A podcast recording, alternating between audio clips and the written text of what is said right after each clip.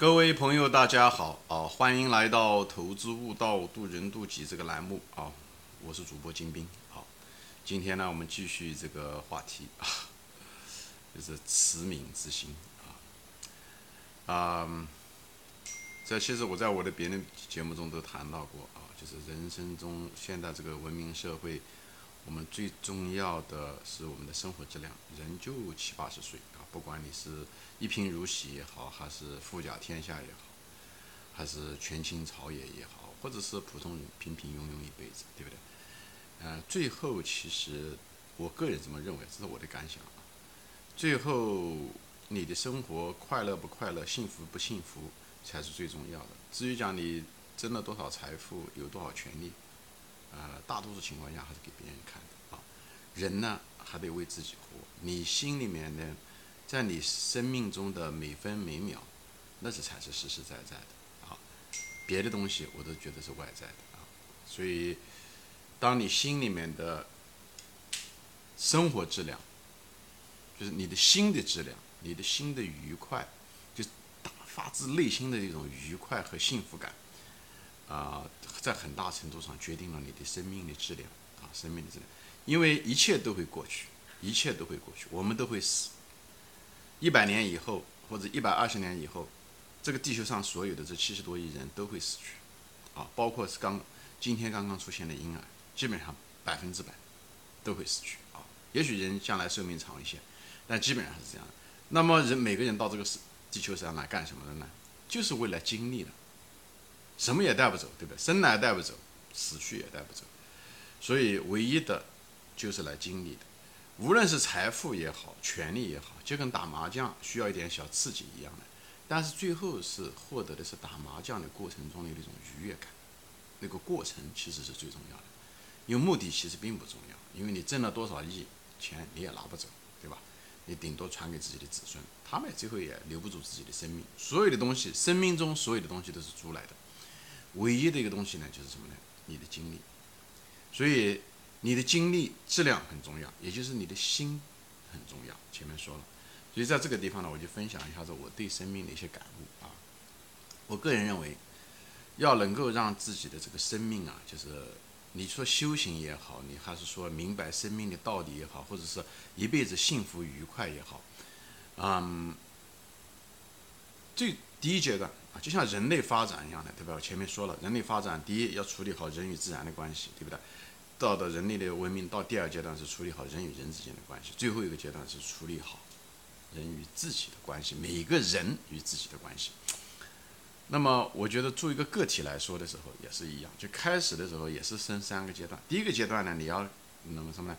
你要能放下，放下就是说你不再仇恨别人，别人哪怕伤害过你，你也在放下，因为你改变不了别人，你也改变不了已经发生的事情。你唯一能够改变的是自己，就像一个人一样的，你改变不了天气，但你可以改变自己的心情，是一样的。所以，这是你唯一可以改变的。所以你也不要太多的抱怨，因为抱怨是一个弱者的行为。因为你再抱怨也改变不了别人的行为，对吧？前面说了，而且你把生命的能量放错了地方。你唯一能够改变的是自己，怎么样子去适应这个环境，说怎么样的改变你自己，这是你应该做的，也是必须应该做的。所以这个第一个阶段就是说。把自己的自我感给放下，不要埋怨别人。你的生命中如果出现了一些问题的时候，呃，我大量的节目中谈过，我在这地方就不想展开说了啊。所以我认为第一个阶段是放下，不要抱怨，啊，放下，不要仇恨。第二个阶段呢是什么呢？就是我跟我孩子说的，就是你要感恩，就是你除了不抱怨别人，这是个这个比较低级的一个阶段，但也是第一个台阶必须要上的。第二个台阶的时候，你是感恩，你感恩这个世界上所有的人，跟你有关系的人。包括你的敌人，感恩你的父母，感恩你的子女，给对吧？有你，让你有机会做父母，让你有机会能够看到怎么样的成长，让你有着机会怎么样的学会教会孩子，让在这上面你也能在他身上上面他的缺点，你也能看到这是从你而来，等等，你能你而且你能看到人性中很多东西，感恩父母亲给了你生命，也感恩这个孩子给了你一个生命的一个陪伴，对不对？不要老想到我给这个孩子有多少恩情。所以感感恩你所有的人，就包括我说了前面感恩你的朋嗯，甚至敌人，因为你敌人最了解你，特别是你的缺点，所以你要想发现缺点，不断的提高，对吧？人的提高就是在不断的犯发现自己的错误，以后纠错的过程。所以你敌人只是用一种比较尖锐的方式让你知道你的弱点在哪里，这不是挺好的一件事情吗？你不希望过了三十年、四十、四十年以后，你才发现你自己的问题，对不对？所以你敌人是最早让你知道你的毛病的人。所以感恩，对不对？本身我们就应该感恩。其实，因为我们活在这个世界上，因为时间长了，都忘了。就人就是有一个怎么说呢？有一个忘恩负义的一个天性啊，忘恩负义的天性，这个是没办法的事情。就是我们与生俱来就是这样子的啊。我我举例子吧，举一个非常简单的一个例子。当然了，这个例子是个虚拟的例子啊。比方说，呃，比方说有粉丝，对不对？有个粉丝，比方说他来，他来联系我，他说。呃，哎，金先生，我他开始的可能很客气，哎，金先生，我想请教个问题，不知道你有没有时间什么的。以后可能我花了一点时间回答他，有帮助他啊，嗯，一个建议，以后他会很感激我，对不对？哎，他心里面确实很感激，哎，没想到金先生还有这个时间，对不对？以后下一次的时候，他可能又问一个问题，又又回答他，以后第三次又回答他，他终于有一次我也许忘了，或者是我忙，或者我觉得这个问题，呃，怎么样，反正。不管是出于什么原因，或者是我根本就没看到他那个问题，就是因为，因为留言留的太多，我可能就忘了。但他可能心里面就不愉快，他当然也许嘴里面不说。但是话一讲回来，这个事情对不对？因为本本身我做这些节目都是免费的，因为我每次做一件事情的时候，我都是需要花我自己的生命的时间去做，我也不求任何的回报，对不对？就是自从各个方面，但我有的时候可能也忘了做这个事情，但是他心里面就会有怨恨。我我讲的这个只是一个虚拟的啊，因为我的我的百分之百的粉丝都不是这样子的，我只是拿这个东西做一个例子，例子就是说人啊，天性啊，就像我如果是那个粉丝的话，我老是问那个人，或者那个人老是帮我，开始第一次帮的时候心存感激，但时间长了以后就变成了一个理所当然的事情，对不对？就像我们父母亲，如果哪个事情嗯不帮我们的时候，我们就觉得他不是好的父母一样的，这是一样的。也许我们成年的时候，真的父母真是不应该帮你了，对吧？他已经尽了他的责任了。但是我们就有这个惯性啊，就是所以我们的这个生理的，就是心理心智程序就是这样，所以我们天生来就有这种忘恩负义的这个天性，这也就是我们为什么能进化、能够生存下来的原因。这是另外一个话题啊。但是正是因为如此，所以我们要感恩，因为我们常常别人给我们干做的事情，我们帮别人做个事情的时候，好像期待别人要谢谢我们，因为这个事情是我们自己做的，是我们老子能记得。但是，但从别人的角度来，他可能就记不得。因为他也得记住那么多人，他哪能记得住呢？他唯一能记住是他自己，因为他自己做的事情他知道。所以人这有个在这方面是一个不对不对称性，不对称性导致了我们不感恩。而正是因为我们这个习惯，就是低估了别人给我们的帮助，而高估了我们帮助别人的贡献，所以我们在人类生活中就充满了各种各样的纠纷，无论是家庭、夫妻，就是我我给你做了这么多，你为什么不那个啊？太太抱怨丈夫不关心她哦，家里面做了这么事情，丈夫先生就是说我家里面养家糊口，在外面拼，在外面拼打，对不对？给家里面做了这么多贡献，你还觉得我不顾家？等等，父母亲讲我对你的孩子这样的，那你怎么不怎么样怎么样？这都是过分的夸大自己的贡献，而低估了别人的感受。因为我们每个人，我前面讲了，我们是有分离心的。我们生来的时候，我们本来是一体的，最后因为我们的分离心，导致了我们在认知上面的时候高估自己，低估别人，所以我们很难有个感恩之心，就在如此。但是不代表这是一个事实，所以呢，这就是为什么，如果我们想超越自己的自我的话，唯一能够得到的这个武器就是一个感恩之心，让我们真正能够超越自己的那个，在一个很。一个角落中只能够一个角度看，总能从自我的角度去看这个世界的时候，一一个人就像一个眼睛一样的，对不对？你是如果是一个眼睛看一个东西的时候，你一定有限制，你一定有偏差，你一定是有局限的。你多了一个眼睛，多了一个角度看这个世界的时候，你就相对来讲准确一些。你这就是智慧的开始，就像你跟人打交道一样的，你能从别人的角度来，不仅仅是从你的角度来看这个问题，从对方的角度来看这个问题的时候，一个人有这个同理心，他至少跟别人打交道。还有认知啊，各个方面的都会提高很多，这就是一个智慧的开始。人也是一样的，人要感恩的意思就是说，能站到别人的角度去看，不仅仅是站到自己的角度去看。而且我们确实是，我就想到，人为什么忘恩负义，就是因为他想养成了一个惯性，他司空见惯，他想当然，就是就是就觉得就应该是这样子啊。这个可能不能理解，我我举个例子，大家就知道，嗯，适合于每个人。我们本身这个地球存在就是一个奇迹。这一点我相信没什么好的，对，到现在为止至少我们还没有发现这个宇宙中还有别的适合人居住的地方，对不对？适合生命居住的地方，甚至是对不对？而且温差这几十亿年来，对不对？都温差都没有什么太大变化，就从从生命诞生了以后，而且一直有水，又又有空气，对？温度各个方面都适宜生命，这么长时间都是这样，从来没有发生过变的，这本身就是一个奇迹。生命的诞生在这个地球上就是个奇迹，而且生命可以这几十亿年来一直可以保持下来，也是一个奇迹，没有讲被外星人毁灭，或者是一场巨大的一个呃流星砸下来把整个地球毁灭了都没有。到现在为止至少没有，这本身就是一个奇迹。我们应该感恩。首先，我们能够感恩，我们能够活到这个地球上。以后我们要感恩这个地球能够存在，对不对？我们本身的生命的存在就本身就是一个奇迹，是不是？你父母亲那天晚上，对不对？他们两个人结合在一起，在芸芸众生中能够结合在一起，成为夫妻，就是一个奇迹。以后那么多晚上，最后那个晚上。对不对？你正好是其中的这几亿个精子中的一个，你也是个奇迹，对不对？以后你在这个遇到的这些人，对不对？你是地球上七十亿人中，最后你遇到了另外人，你跟他结了婚，你们两个成了夫妻，这本身就是个奇迹。就不是说那个，你就是在大街上面随便遇到一个人，就是只擦肩而过，你都看都没看他一眼，他。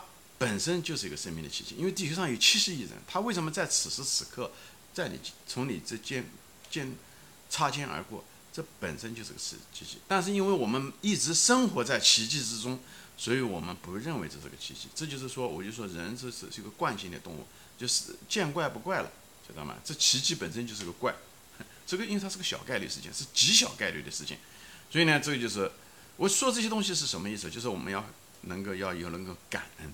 感恩，所以感恩很重要，但是我们常常把它忘掉。就像我们每次回来的时候，坐在桌前，妻子端了一碗饭上来吃饭的时候，我们都司空见惯，我们觉得饿了我们就该吃。但是那个饭，他可是花了半个小时是一个小时时间把它做出来的。你就点了个外卖吧，也是个农民种出来的，他辛辛苦苦一年到头种出来的，对不对？以后呢，厨师把它，对不对？有人把它运到。对不对以后厨师把它做出来，外卖小哥把它递。所以你那一顿饭看上去，你觉得你花了五块钱、十块钱、二十块钱吃了那顿饭，那是多少人贡献的结果？只是我们再也不看这个后面的原因了。我们总觉得我们付了钱，我们就该得到的。所以呢，你的生命中就没有那种感恩，没有感恩的最后结果呢，你就不愉快，明白吗？你只有感恩的时候，你才能你能够理解别人，就是 appreciate 别人的时候，你你欣赏别人，你欣赏别人的贡献的时候。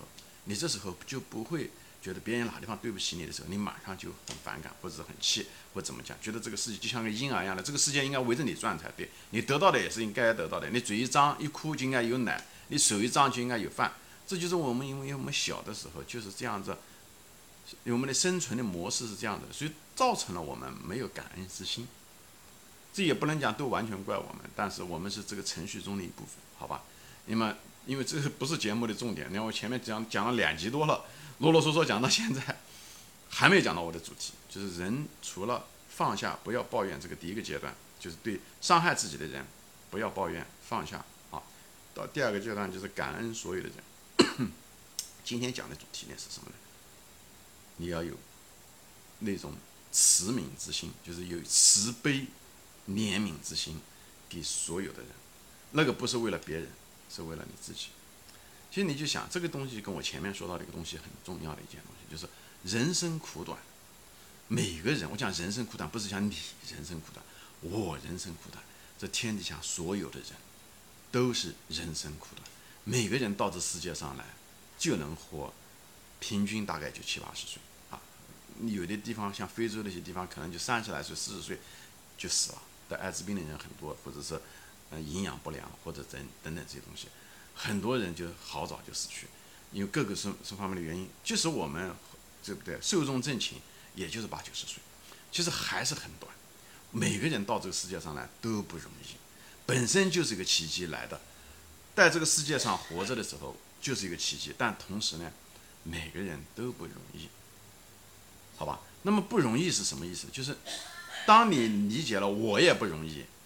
你也不容易的时候，特别是觉得我自己不容易的时候，你也不容易的时候，你就对每个人都有一种同理心，一种同情心，觉得哎呀都不容易，特比你差的人你也觉得哟不容易，所以为什么就是有的人就是过过过过苦日子的人，就特别有怜悯之心。像我母亲，他小的时候就是寄人篱下，父母亲在外面做事，就是嗯奔波。以后他是被他的那个叔叔家养的，就是他虐待他们，就是，就他就是从小受过很多很多的苦，所以他特别有怜悯之心。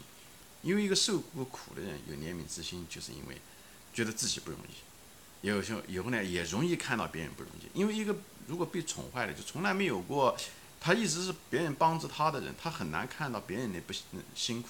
你只有在别人之下的时候，你才能看到啊，这真是不容易的。所以吃过苦的人很能体谅别人，就是这个意思。